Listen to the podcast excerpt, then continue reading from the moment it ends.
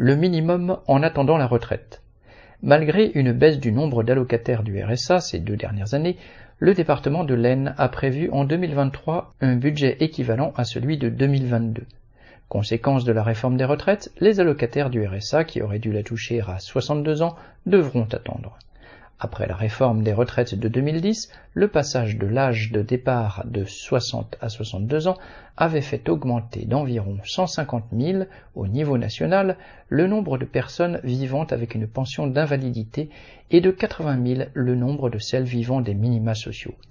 Du fait de la réforme actuelle, ce sont encore des dizaines de milliers de travailleurs malades, invalides ou sans emploi qui devront survivre avec les minima sociaux en attendant de toucher une petite retraite. Elisabeth Borne prétend qu'il y en aurait moins qu'en 2010, mais les départements savent à quoi s'en tenir et l'ont déjà prévu dans leur budget.